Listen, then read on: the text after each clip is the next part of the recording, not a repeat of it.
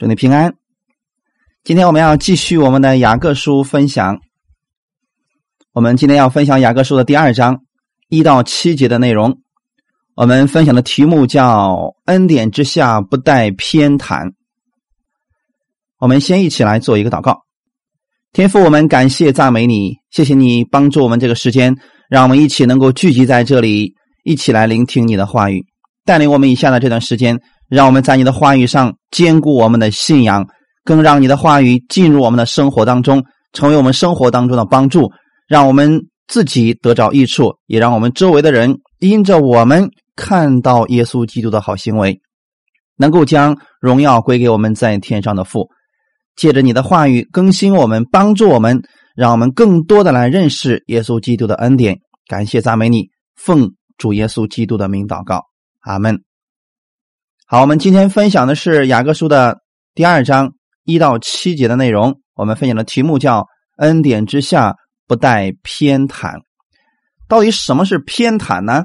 今天就算我们已经信了耶稣的人，我们可能心里面也会存在着一种偏袒，就是面对一个有钱有势的人和一个一无所有的乞丐的时候，可能我们对他们的看法是不一样的。可能我们心里觉得说：“哦，这个人有钱有势啊。”哦，我可能对他面带微笑一点，可能对那个乞丐心里面间就觉得说也不必要去那么的尊重他，这个其实就是一种偏袒。那么，当我们明白了基督的恩典之后，我们该如何与人相处呢？所以，我们今天来读我们的本文《雅各书》第二章一到七节的内容。我的弟兄们，你们信奉我们荣耀的主耶稣基督。便不可按着外貌待人。若有一个人戴着金戒指，穿着华美衣服进你们的会堂去，又有一个穷人穿着肮脏衣服也进去，你们就重看那穿华美衣服的人，说：“请坐在这好位上。”又对那穷人说：“你站在那里，或坐在我脚凳下边。”这岂不是你们偏心待人吗？用恶意断定人吗？我亲爱的弟兄们，请听：神岂不是节选了世上的贫穷人，叫他们在信上富足，并承受他所应许给那些爱他之人的国吗？你们反倒羞辱贫穷人，那富足人岂不是欺压你们，拉你们到公堂去吗？他们不是亵渎你们所敬奉的尊名吗？阿门。这是我们今天所读的本文。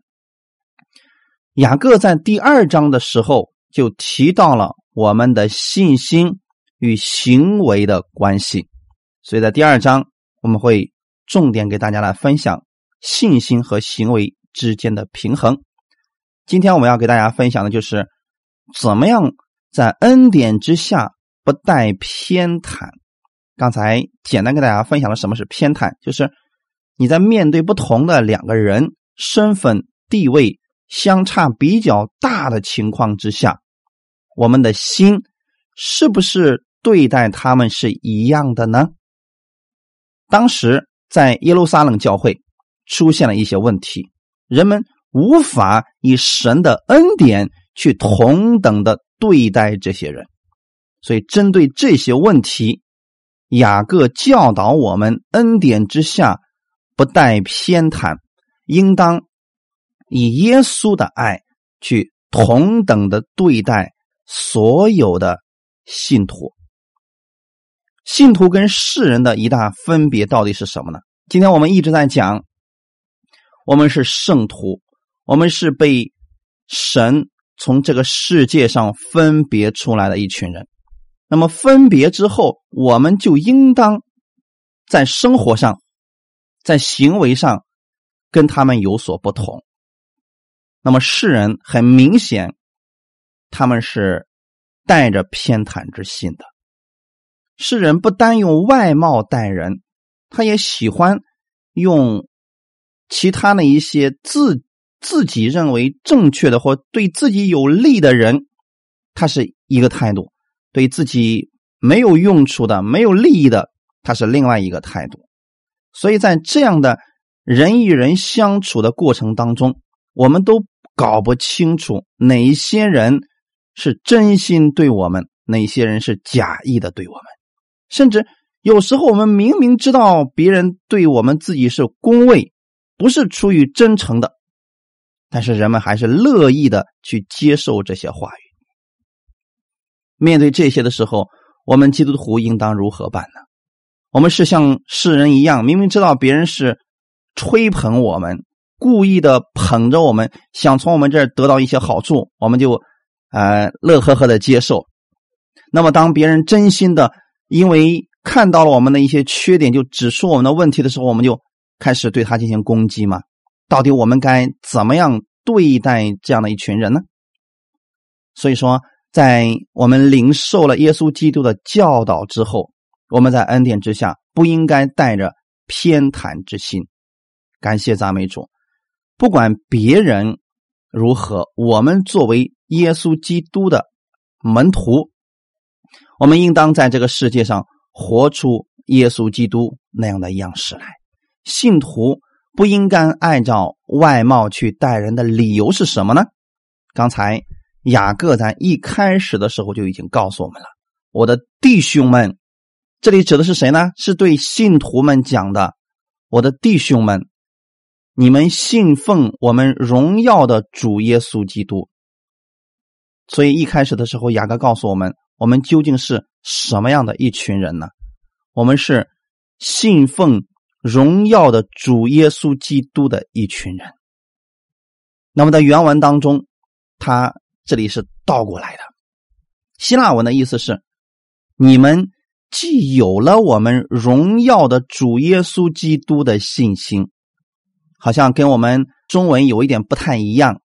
你们既有了我们荣耀的主耶稣基督的信心，雅各在这里不是说哇，你们是信耶稣的呀，你们不能这个样子呀。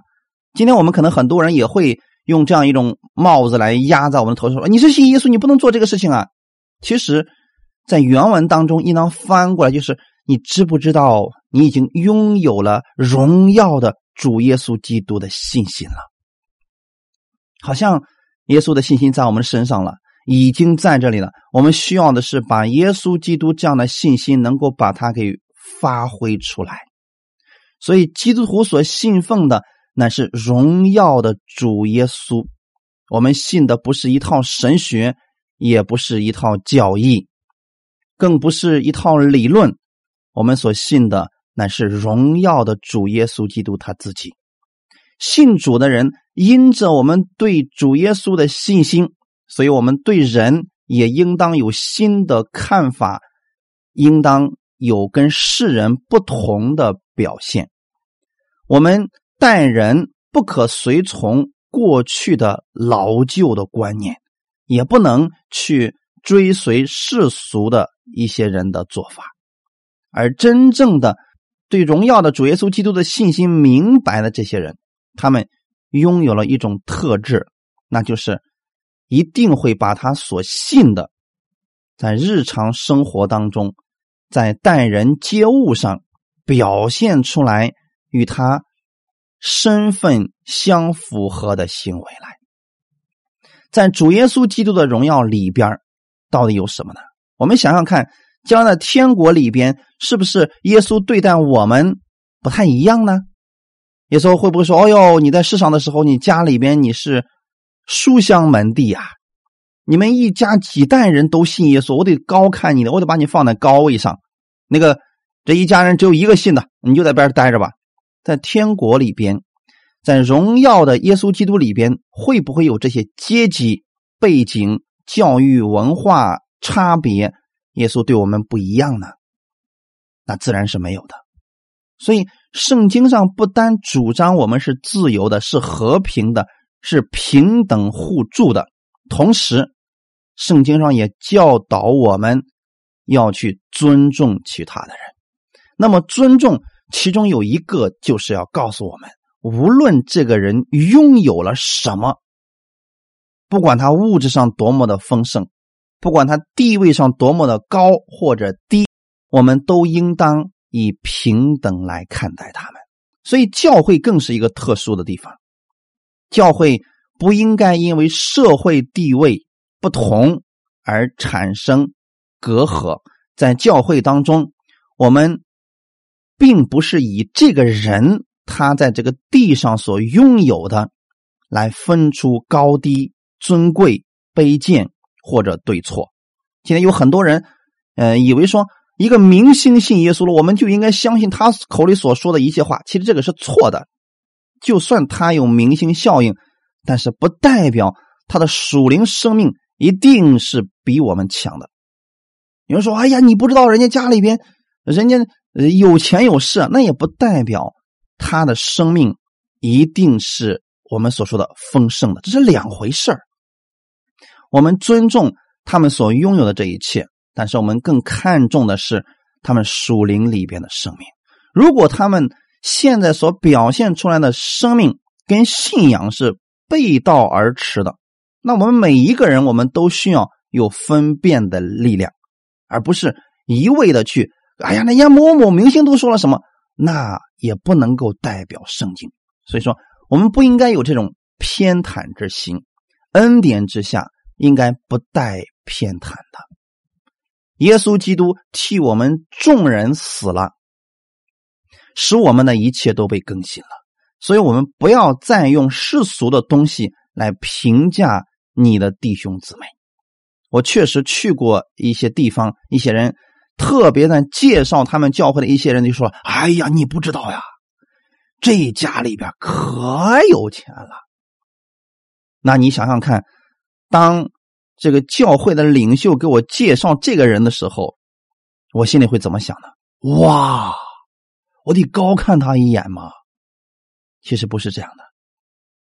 或者说，哎呀，你不知道呀，人家这个弟兄，人家在这个这个城市当中，嗯，威望可高了，地位可高了。其实这样介绍本身就有问题，这就带着一种偏袒之心来做介绍的。有一些教会实际上是按照社会的方式在管理，就是这些人本身没什么生命，只是因为他在这个城市当中可能有权有势，结果就成为了教会当中的负责人，或者在教会里边任着重要的职位，那么这个教会就跟社会差不多了。这就是偏袒之下所带出来的教会，一定是有问题的。我不是说有权有势的一定他没有生命。我只是说，我们应该注重的是他的生命，而不是他现在所拥有的位置。我知道，确实有一些派别，他们是在这样运作当中。啊，你在这个城市当中有权有势，我就让你在教会当中做负责人，让你在教会当中任一个重要的职位。这些呢，确实是对神的信心并不大。所以我们今天要明白一件事情：恩典之下不带偏袒，要先看重的是这个人的生命。格林多后书五章十六到十七节，所以我们从今以后不凭着外貌认人了。虽然凭着外貌认过基督，如今却不再这样认他了。若有人在基督里，他就是新造的人，旧事已过，都变成新的了。注重外貌、注重权势的结果，必定使我们生活趋于虚伪。一定记得，如果你在对一些有权有势的人，或者是对你有帮助的人，你每天嬉皮笑脸的、乐于奉承的话，这会使我们教会的生活就变成跟社会一样的虚伪，就得不到真实的相待了。所以雅各在面对这些问题的时候，开始对信徒们做了一个正确的引导。那么在当时的时候，在耶路撒冷教会到底发生了什么事情呢？你们知道，我们在第一章的时候提到了那些落在大试炼当中的人，那就是有一部分犹太人，他们信耶稣了。信耶稣之后，那原来的犹太教的那些人就开始逼迫这些信耶稣的，因为他们那个国家是比较特殊的一个国家。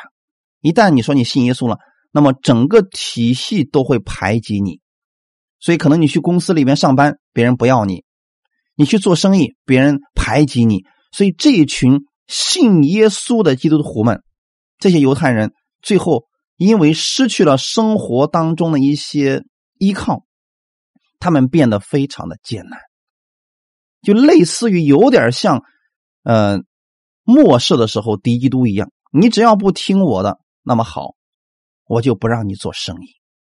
在那个年代，其实已经发生过了。所以那群基督徒最后被逼的贫穷，真的没有什么社会地位，也变得贫穷了。在这种情况之下呢，教会里边还瞧不起他们，甚至说开始打压他们，说这就是你们所信的耶稣。你看你们都信成什么样子了？你们信的穷成这个样子吗？你们为什么要这样坚持呢？他们一直是在按照外貌来待人的。就是当时在耶路撒冷，其实两极分化特别严重，贫富差距非常之大。在那种情况之下，教会当中自然也是这个情况了呀。所以有钱的他们坐在好位置上，所以那个时候会堂里边是有专门为富人、富足的人、地位高的人设立的有专座，而那些穷人就只配。坐在那个角落里边，或者说坐在地上，这种情况之下，在教会里边经常常见。所以雅各一看到这个，他就知道我们必须重新教导，让人们在恩典之下要认识到，我们不应该带着偏袒之心，不可按照外貌待人。这句话也指的就是。你不可按着表面观察事情去判断人。就算我们有很丰富的人生经验，但如果说我们是凭着以往的经验，我们对于某件事或者某个人的情况不深入了解的话，我们都会判断错误的。在新约之下，按外貌来待人，这句话的意思就是表示不合理的偏袒。特别是指讨好、奉承那些有钱有势的人，所以雅各就毫不留情的抨击了这个不合理的现象。正统的犹太人其实他们心里也知道这个不好，但是他们却附和着去做这样的事情。但是他们看到耶稣不徇情面的时候，不按照外貌去待人的时候，他们心里也是。非常赞同耶稣这个说法的，这个具体的表现在什么地方呢？路加福音的二十章十九到二十一节。路加福音二十章十九到二十一节，文士和祭司长看出这比喻是指着他们说的，当时就想要下手拿他，只是惧怕百姓，于是窥探耶稣，打发奸细装作好人。要在他的话上得把柄，好将他交给巡抚的政权之下。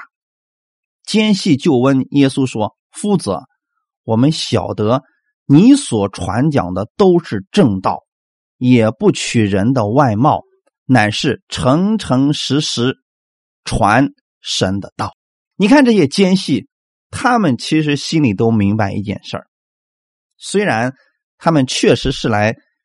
呃，装作好人，那就证明什么？不是个好人，才需要装作好人嘛。如果他本身就是个好人，他就不需要装作好人了。他明明是个奸细，结果他要装这个好人，他就问耶稣说：“我们晓得你所传讲的都是正道，也不取人的外貌。”通过这段经文，其实给我们从另外一个侧面证实了一件事情：当时耶稣在传讲。神的话语的时候，他看所有的人都是平等的，不管你是一无所有的渔夫，没有文化的渔夫，或者说，嗯，你这个手法不太干净的税吏，或者说你就是其他的一些兵丁啊，什么都可以，在耶稣那里，耶稣是同样来对待你们的。弟兄姊妹，这就是当时的耶稣。虽然说耶稣那个时候身份并不那么显著，但是耶稣所讲的这些话语，耶稣对人的这种态度，是当时所有的人都非常认可的。嗯，你说的不错，我也确实看到了，你是不按外貌待人的，你是在诚诚实实传神的道。今天我也期待我们弟兄姊妹，无论你面对的是什么样的人，不管这个人现在有多高的地位，多么的有钱有势，你给他传神的道的时候，就看他是一个灵魂，这样去给他讲神的道，这样你心里就没有任何压力了，你也不会呃过高或过低去看一个人。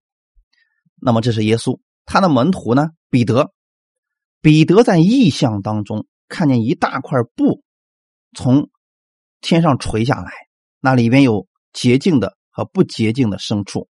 从这个异象当中啊，他了解到神是不偏待人的。这个在《使徒行传》的第十章三十四到三十五节，我们一起来看一下《使徒行传》的十章。三十四到三十五节，彼得就开口说：“我真看出神是不偏待人。原来在各国中，那敬畏主行义的人都为主所悦纳。这是彼得所知道的，神是不偏待人的神。说实话，如果神要偏待人的话，我们就没有机会了。我们跟犹太人比起来，比犹太人更差一些。”保罗呢，他也深信在神面前，犹太人与外邦人都是一样的，因为神他不偏待人。所以保罗也曾多次的劝勉信徒，我们应当顺服这个真理。在以弗所书的第六章八到九节就告诉我们，因为晓得个人所行的善事，无论是为奴的，是自主的，都必按所行的。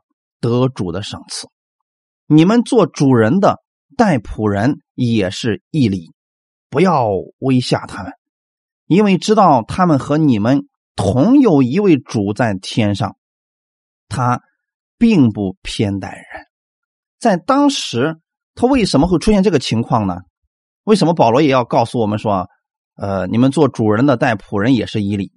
因为当时有很多人都信耶稣了，那么信耶稣的。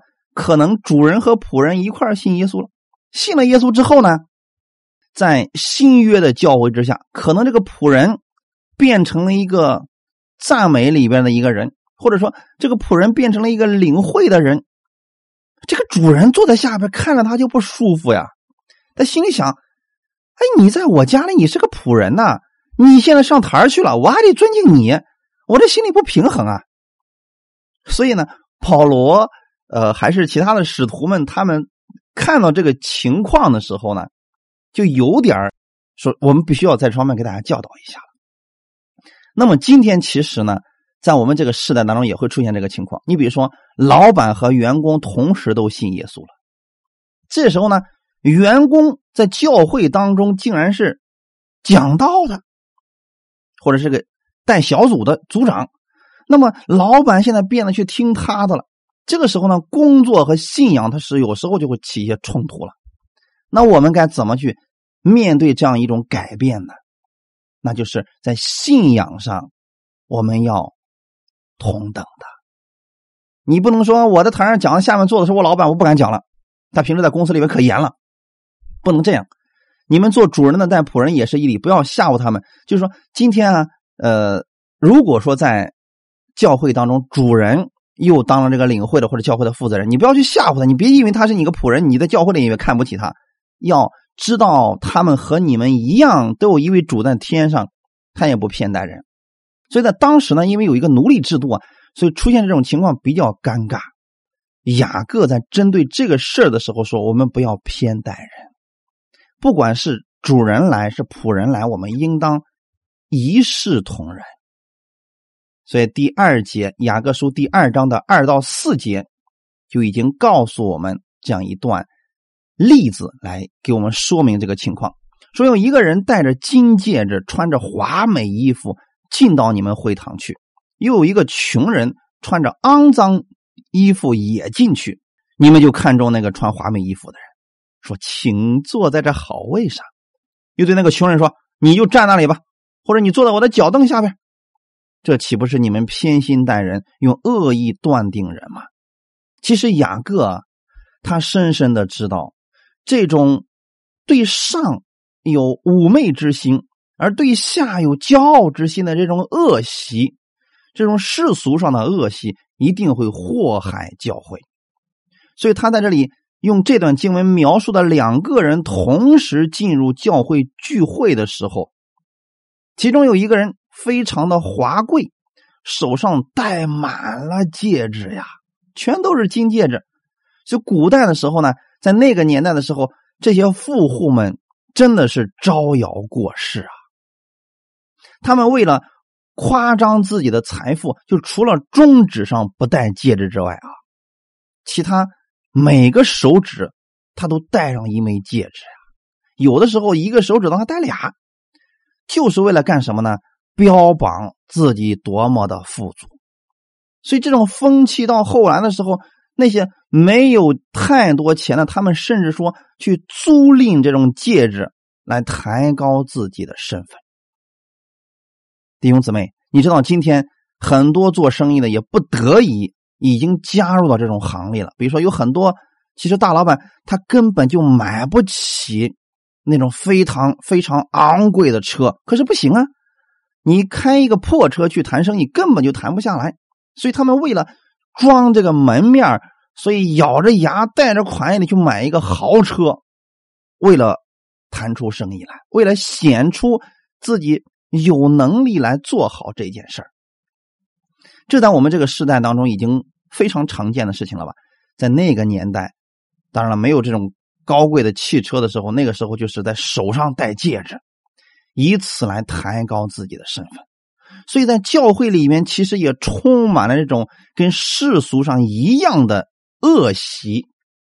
呃，甚至说教会里面有一些人，他们手上也是戴满了戒指。而另外一个进入会堂的是一个穷人，他穿的也不咋地，寒酸，也没有多少可以换的衣服，手上也没有任何的金银珠宝了。那么一到教会之后，这两个人所受的待遇是完全不同的。那个有钱的则被。热情的招呼，而且坐在上好的位置上，而那个穷人呢，就吩咐说：“你就坐在地上啊，或者说你就坐在富户这个后边那个脚凳下边就行了。”两个不同的接待方式。那么这个不是当时的一个个案，是非常非常多的教会都是这样来过的。这种描述并不过分，也没有扩大。因为在早期的崇拜秩序当中，确实有一些记载，比如说，我就找到了一份一份文献，里面是一个埃塞俄比亚文里面写成的使徒法规啊，在这样一个法规当中就记载了这样一个事情：说，若有任何衣裳华丽的绅士淑女进入会堂，无论他们是本地的或者外来的弟兄，你们这作为长老的，或正在台上宣讲神的信息，或正在诵读经文。绝不可寻情面，更不可离开你们的讲台为他们安排座位，只可保持静默，因为其他主内的弟兄会招呼他们。他们若找不到座位，那么如果有爱心的弟兄姊妹给他让座，那是他们自己的事若有本地或者外来的家境清贫的人士进入教会，找不到座位，你身为长老的，应当尽力为他们找座位。绝不可让他们坐在地板上。那么这个意思是什么呢？不可向任何人寻情面，你只要敬畏神。在这里所记载的这一段，其实跟雅各所说的非常的相似。但是呢，在那个时候，他有了一条明文的规定：不要为富足的人去安排座位。这个行为是错误的。很明显的，早期教会面临到了这些。难题，那么教会是应该是这个世界上唯一没有地位隔阂的地方。可惜在当时的教会当中出现了这个情况。那么今天我也相信有一些教会确实是这个样子的，身份高低直接决定了你在教会当中受不受待见的问题。弟兄姊妹，今天我期待大家有一个对神有一个正确的认识，对教会有一个正确的认识，就是。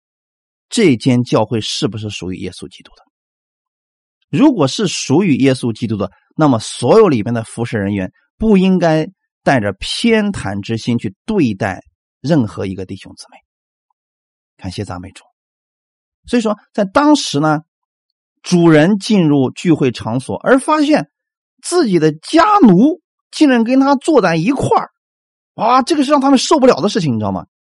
或者说，主人进入聚会的时候，哎，发现领会的竟然是他的家奴，或者说主持圣礼的这个人竟然是他的家奴，这些人就心里面就非常的不安呢。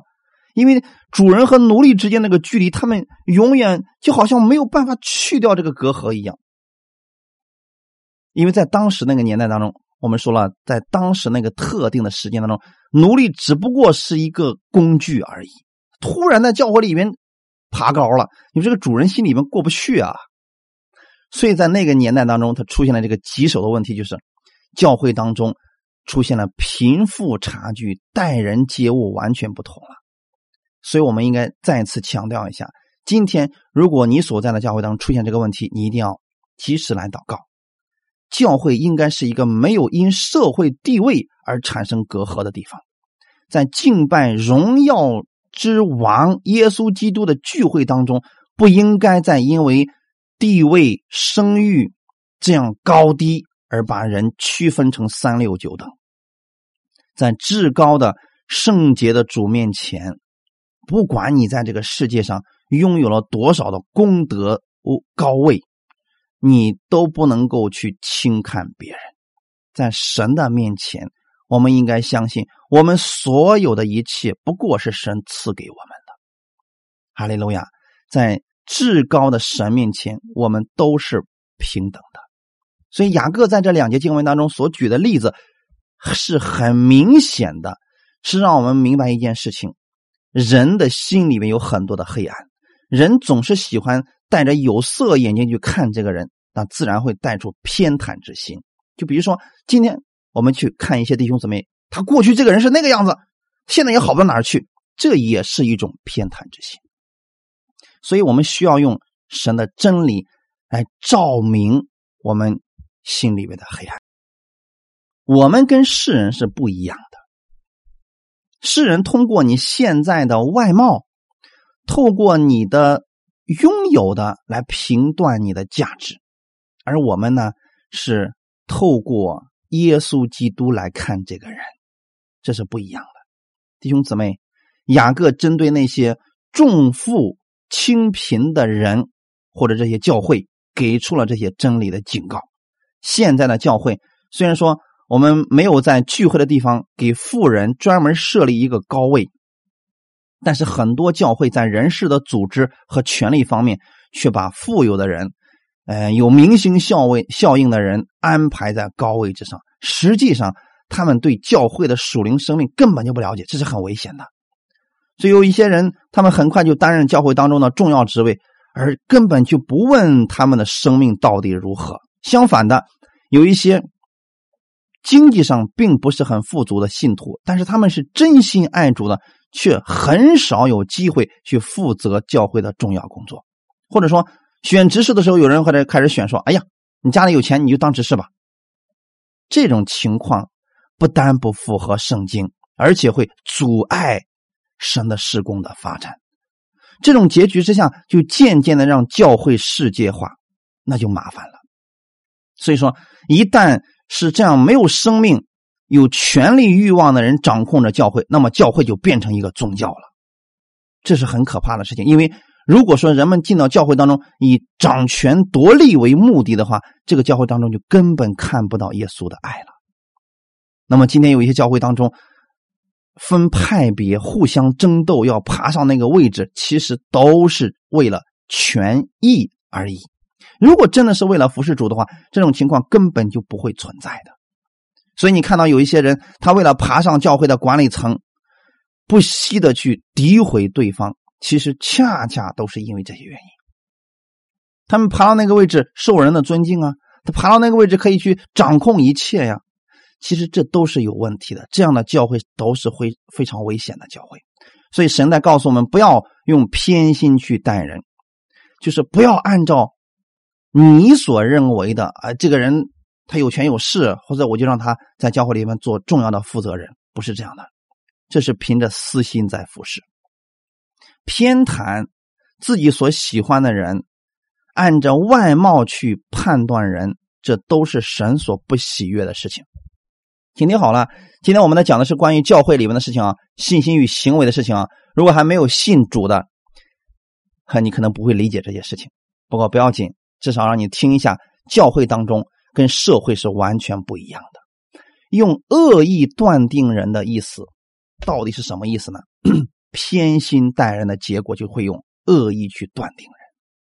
当一个人用了偏心去处理的事情，那么最后他一定会瞧不起另外的一些人。当然，他就不会用公平的判断了。就是这个人本身就带着一种重富轻贫的成见，那么他在教会当中自然会凭着外貌选择自己所喜欢的人。那么对教会没有多大贡献的，他们自然也就没有啊，没有什么负担了。对我们来讲，今天有一些人，他们是这样来处理教会的信徒的：说，哎呀，这个人太穷了，估计对教会也产生不了太大的经济效益，所以说他随便吧。我们呢，要真想去探访一些信徒啊，我们要去探访那些有价值的，哎，对我们教会将来有贡献的这样的人，我们要细心去照料。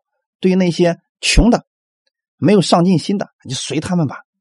这样的管理方式其实都是不合理的，这就是还是没有明白耶稣基督的恩典到底是什么。其实耶稣在拯救那些门徒的时候，那些门徒说实话，在那个社会背景之下，彼得真的没有太大的用途啊！你不过就是个渔夫而已啊。可是耶稣怎么看待他们的呢？对于耶稣来讲。耶稣的心里边从来没有因为我们拥有的多或者少，就少给了我们一点恩典。所以，今天如果你的经济上不富足，在教会当中不受待见，你可以向神来祷告了。第五节就告诉我们：我亲爱的弟兄们，请听，神岂不是节选了世上的贫穷人，叫他们在信上富足？请听好了，弟兄姊妹，如果现在你在。世界上还是一个贫穷人，不要灰心，因为任何时候，神不会轻看你，我们的主耶稣也不会丢弃你。但你要想改变你的现状，首先在信上富足了。物质上的富足其实是很容易的一件事情，但首先我们要在信上富足了，就是你对神要正确的相信。如果你不相信神，是赐福给你的。你如果连神都怀疑他是，呃，重富轻贫的，那你肯定不会去亲近这位主了。你在心里面要相信一件事情：我们的天赋不会因为你贫穷就看不起你。我们的天赋，他是对所有的人都是相同的爱。你要相信这一点。神岂不是节选了世上的贫穷人？这句话与《哥林多前书》第一章二十七到二十九节是互相补充的。今天神更是要去安慰那些贫穷的人。有时候神会警告那些富足的人，为什么他们会靠着自己的财富去夸口？但是神今天要告诉我们，他绝对不是贪图那些富足人的银子，也绝对不会轻看那些贫穷的人。反而呢，他希望那些贫穷的人。首先在信上富足，然后愿意这些人承受他所赐给他们的应许。那么神给我们的应许到底是什么呢？无论你是贫穷的还是富足的，神应许的是，今天我们都可以承受他的果。哈利路亚！神今天首先叫那些贫穷人在信上富足。真正的富足到底是什么呢？其实今天很多人以为富足就是。我拥有很多的钱，其实并不是这样的，弟兄姊妹。今天神要赐给你的富足，不仅仅是让你在钱财上获得比较多的，这只是一部分。真正神的富足不是用诡诈的方法获取的，那是神叫他富足的。在神面前的富足，不仅仅是指有钱，而是指属灵其他的方面也是富足的。这个富足表现在什么地方呢？就表现在他的信上。那么从他的信上，就会表现出他的行为在各个方面都能显出美德来。比如说爱心、信心，呃，还有对人的其他的帮助，都会显出他的信赖。有些人只是在物质上富足，在其他方面他穷的一无所有，这样的人其实还是个穷人。而另外有些人呢，他只是在灵性上是富足的啊，但是呢，在神看来，这些人更值得更大的尊重。我们的意思，神不是说都期待我们都变成穷人，不是这样的。就是首先呢，神期待我们在信上是富足的，我们照着神的话语，先领受他的信。当你在信心上富足了。神在物质上更愿意赐给你，让你把信心的一面更多的表露出来。信心、美德、仁义，还有捐献各方面，你都会表现出来，因为你已经在信心上是富足了。如果这个人仅仅只是钱财上的富足，那么他就不会乐意去帮助其他人。原因很简单，他认为自己还是穷的，所以他就会追求更多的钱。可是呢，一个信上富足的人，他无论现在拥有了多少，他都愿意去帮助人。他也不会说，因为呃，我这个人不需要，或者说我看那个人不需要，他不会用这种方式。他就是按照神给他的感动，不断的去帮助人。这些都是恩典之下，我们不带偏袒之人所活出来的行为，他是不一样的。而且后面说，并承受他所应许给他那爱他之人的国，这是一个证据，证明神待人的原则确实不是根据人的贫富，而是根据人对他的渴慕程度。神愿意赐给我们各样属灵的福气，并不分贫富。听听好了，不管你现在是穷人是富人，神都愿意。把他各样属灵的福气都赐给你，这就是我们的主。神待人的原则是这个样子的：神是按着人对他信心的认识方面，而不是按着人的财富多少赐给你啊恩赐的大小，是对你你对神的信。你如果相信神愿意赐给你这部分，神就赐给你这部分。弟兄姊妹，这是我们要明白的一点。这也是给我们每一个人的应许，就是神可以让你富足，但你首先要相信他是这样一位乐意来赐给你，不看你现在状态如何就乐意赐给你，你单单相信他就够了。他让你承受他的国，那么首先你要在信上相信他是乐意赐福给你的，不仅仅是在钱财上的富足。是让你在各方面、心灵、人际关系、爱心、钱财各方面都是富足的。只有你意识到了这一点，你的行为就会发生巨大的改变。你也不会带着偏袒之心、高看富足的、轻看那一无所有的。所以雅各他在讲明了我们今天恩典之下的信徒们应当如何去对待人，我们的行为。